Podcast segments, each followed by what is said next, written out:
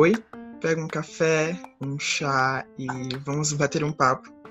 Hoje, dando continuidade ao nosso especial Setembro Amarelo. E, e antes de começarmos esse episódio, queria agradecer a todos vocês que estão divulgando, que, que estão mandando feedbacks. Eu estou muito feliz que esse especial feito com tanto carinho esteja a, ajudando vocês de alguma forma. Então fica aqui registrado meu muito obrigado. E hoje nós contamos com a ilustre presença da psicóloga Tabata Fonseca. Tabata, seja muito bem-vinda, muito obrigado pela sua presença.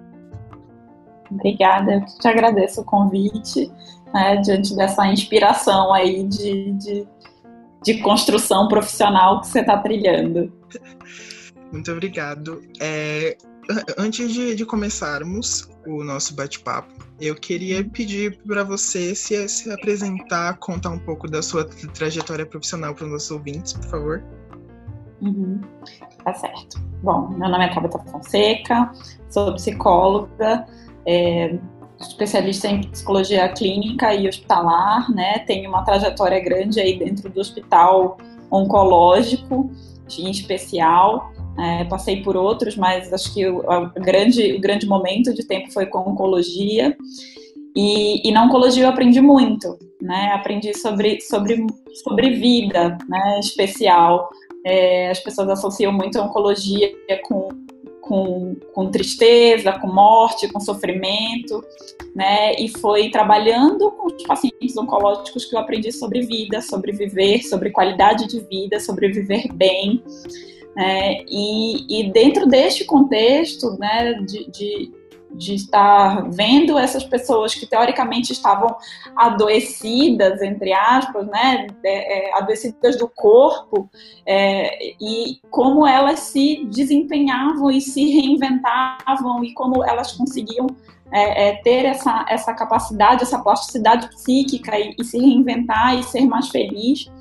É, por um lado, eu vi essas pacientes, né, em especial as mulheres, lutando pela vida e buscando significado e se inspirando e tendo propósito.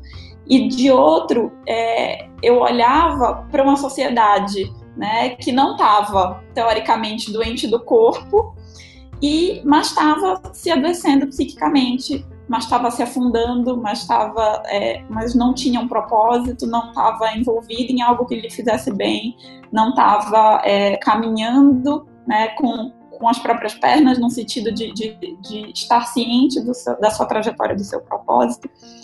E aí é, tenho mais ou menos um ano e pouquinho, eu decidi sair do hospital e inverter o lado e cuidar e olhar dessas pessoas que teoricamente não estão doentes do corpo, né, mas que mas que estão precisando de um olhar para a alma, né, um olhar para a psique.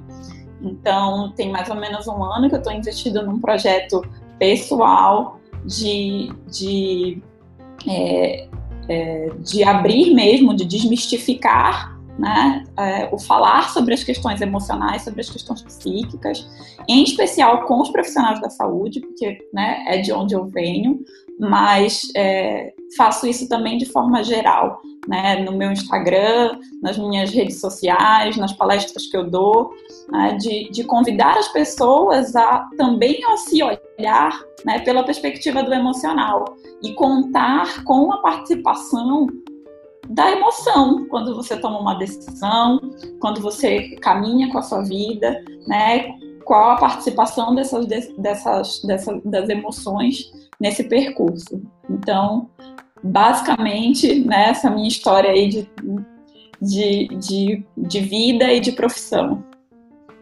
Perfeito, uma, uma trajetória muito bonita.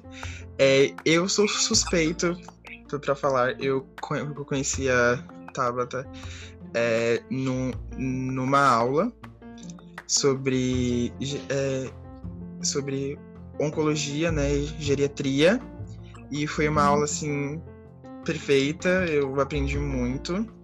É, e vou, vou, deixar aqui na descrição desse episódio o Instagram da, do, da doutora, porque lá vocês vão encontrar um conteúdo muito rico em desmistificação da psique, porque é necessário ter esse debate.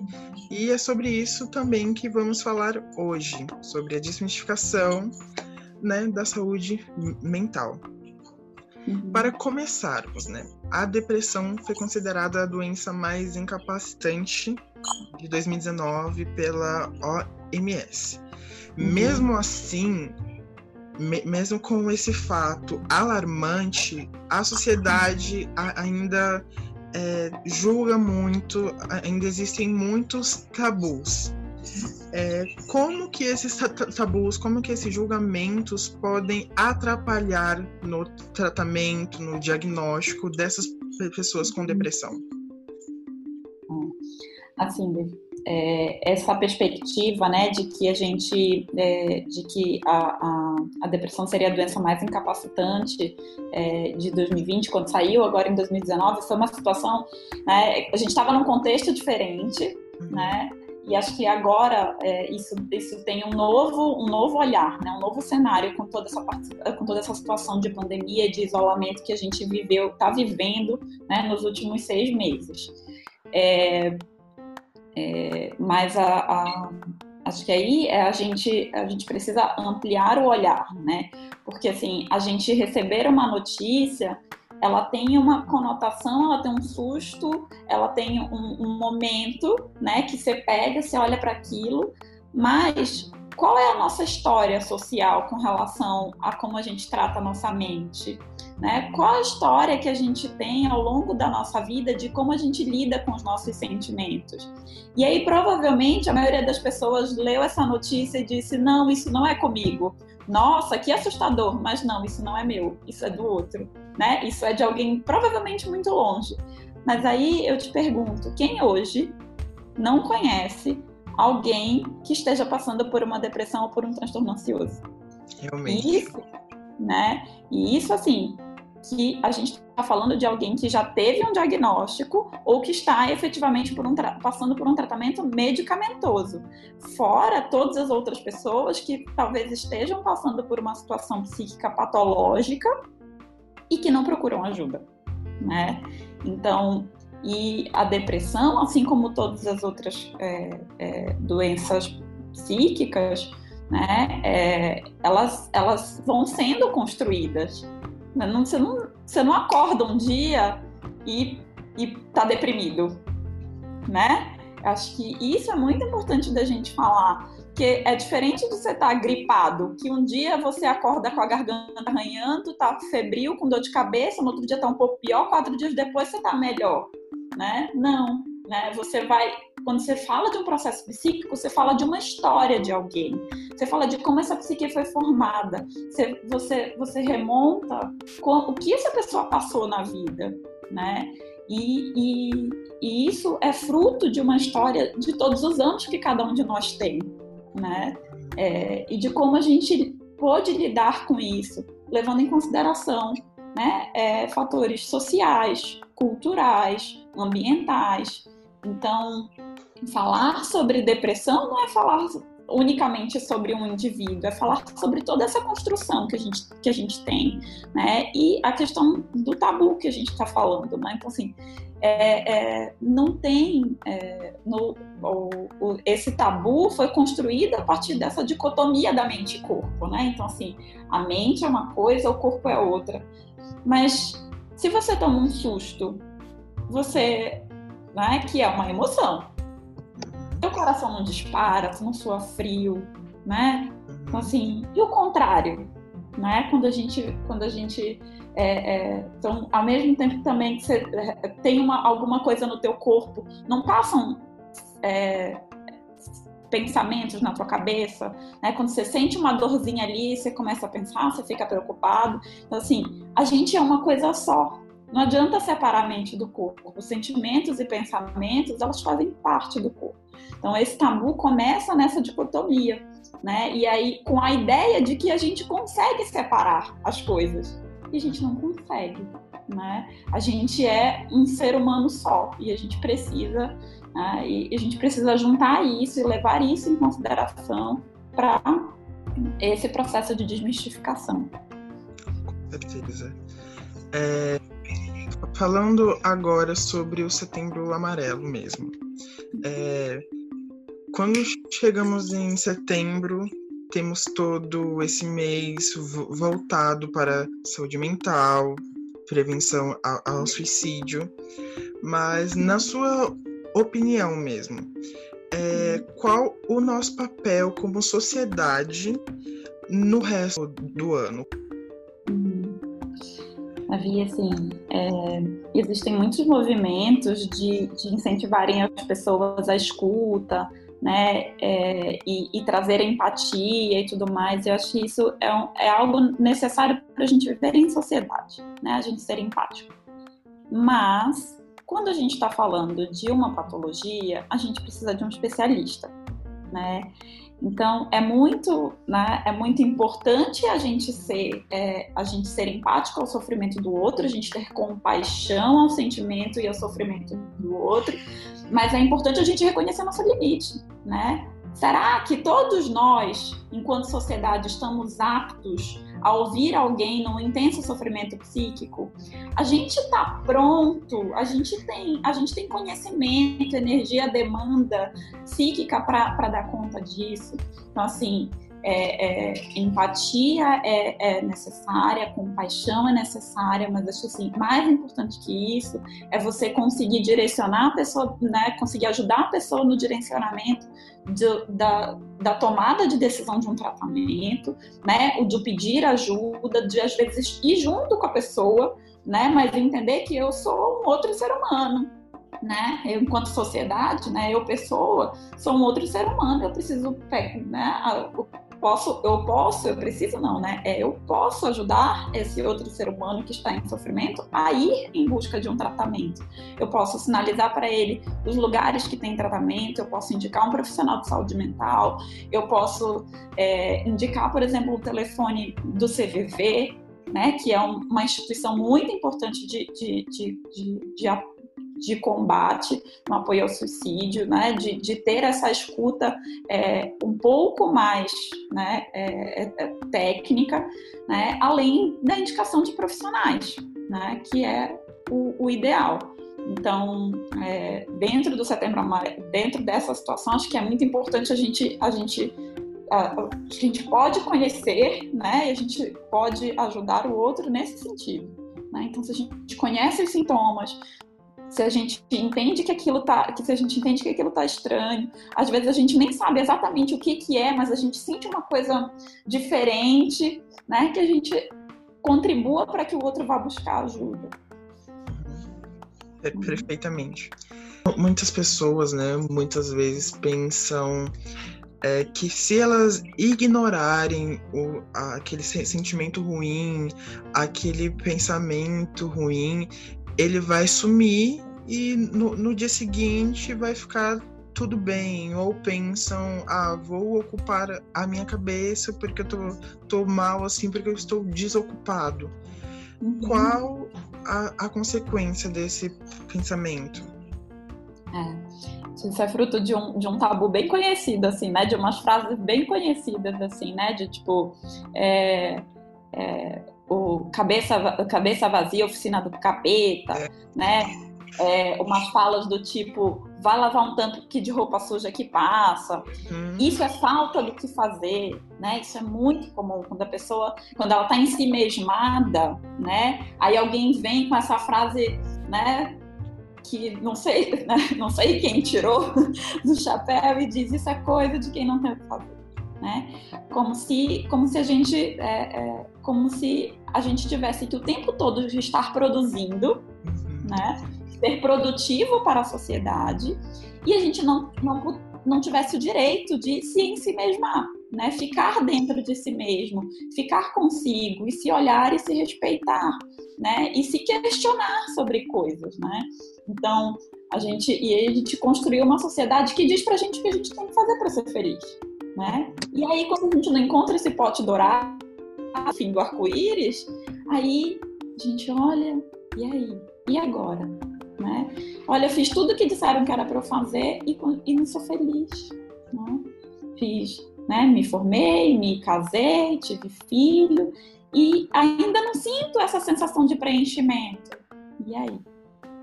Né?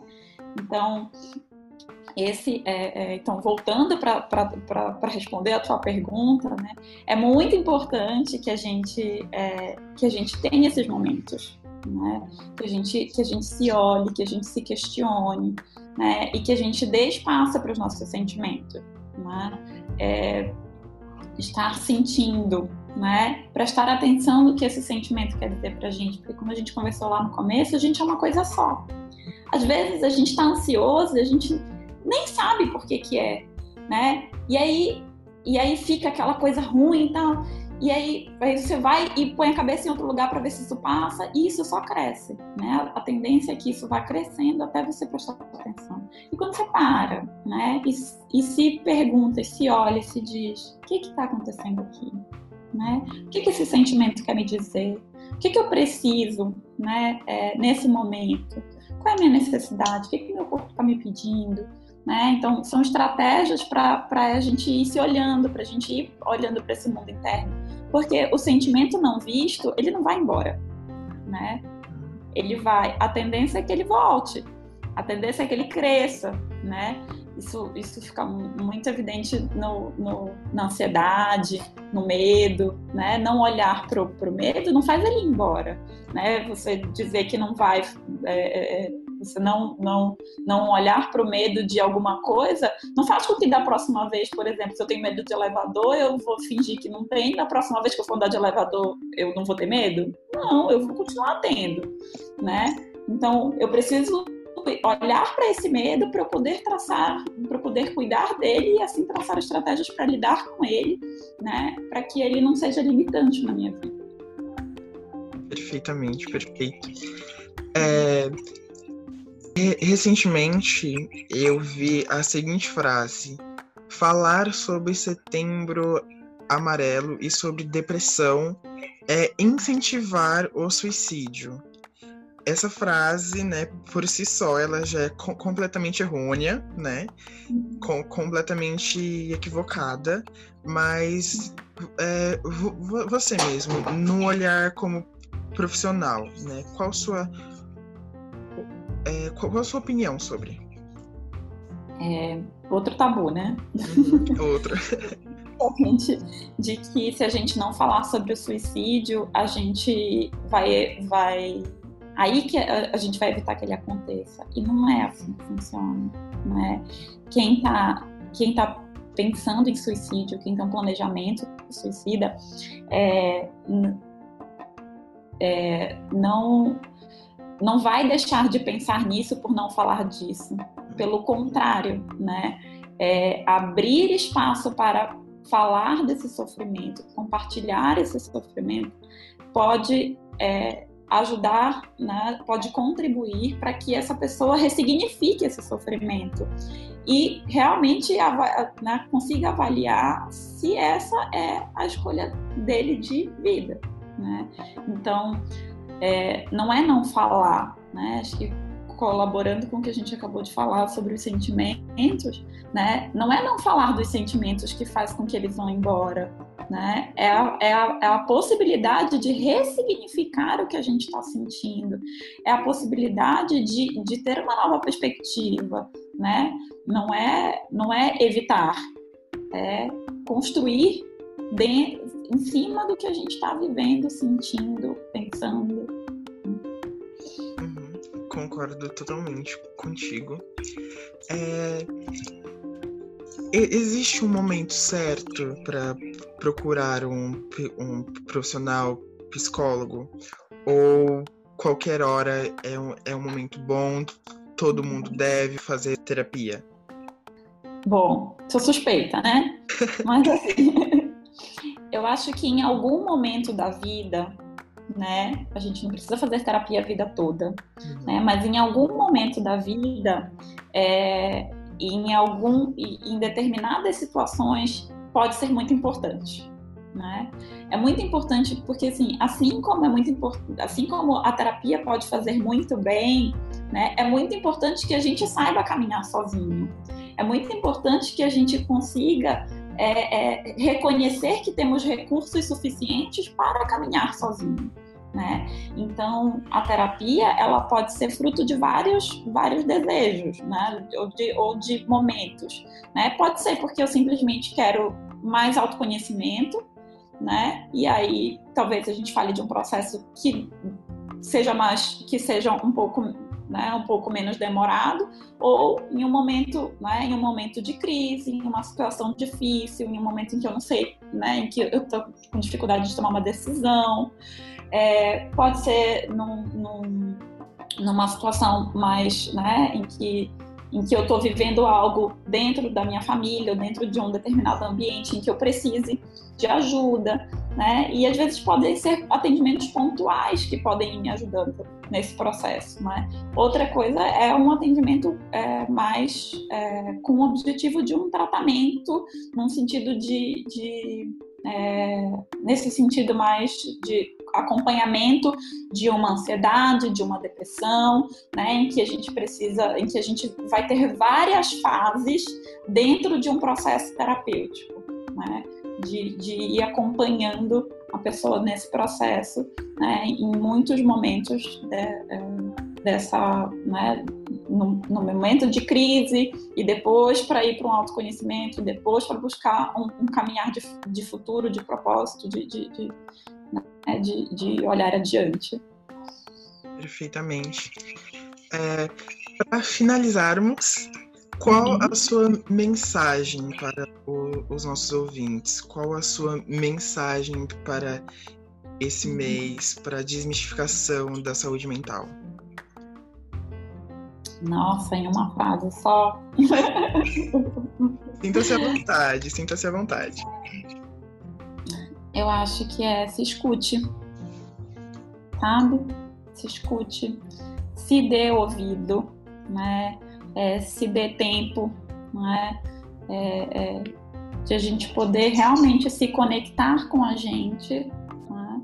e se for e se sentir a necessidade de partilhar isso com alguém, né? É, e aí poder escolher um profissional, né? Ou poder escolher um amigo, ou poder escolher um ambiente de escuta acolhedor, né? Dependendo da necessidade de cada um, que vai depender dessa escuta interna né? Então, acho que a primeira coisa é se escute, né? Para que para que isso para que você tenha voz, porque é, a psicólogo não é coisa de doido.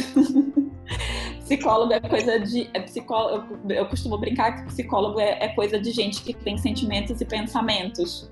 Então, se você tem sentimentos e pensamentos, bem-vindo. Você pode ser um sério candidato a estar com psicólogo. Se você não tem, aí pode ir embora. né? Que realmente aqui não vou poder te ajudar, mas se você tem sentimentos, pensamentos, emoções, né, seja bem-vindo a, a esse ambiente de terapêutico. Perfeito.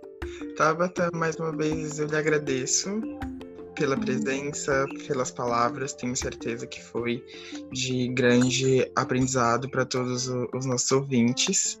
Uhum. E para você que, que nos escuta, lhe agradeço também por ter ficado até o final.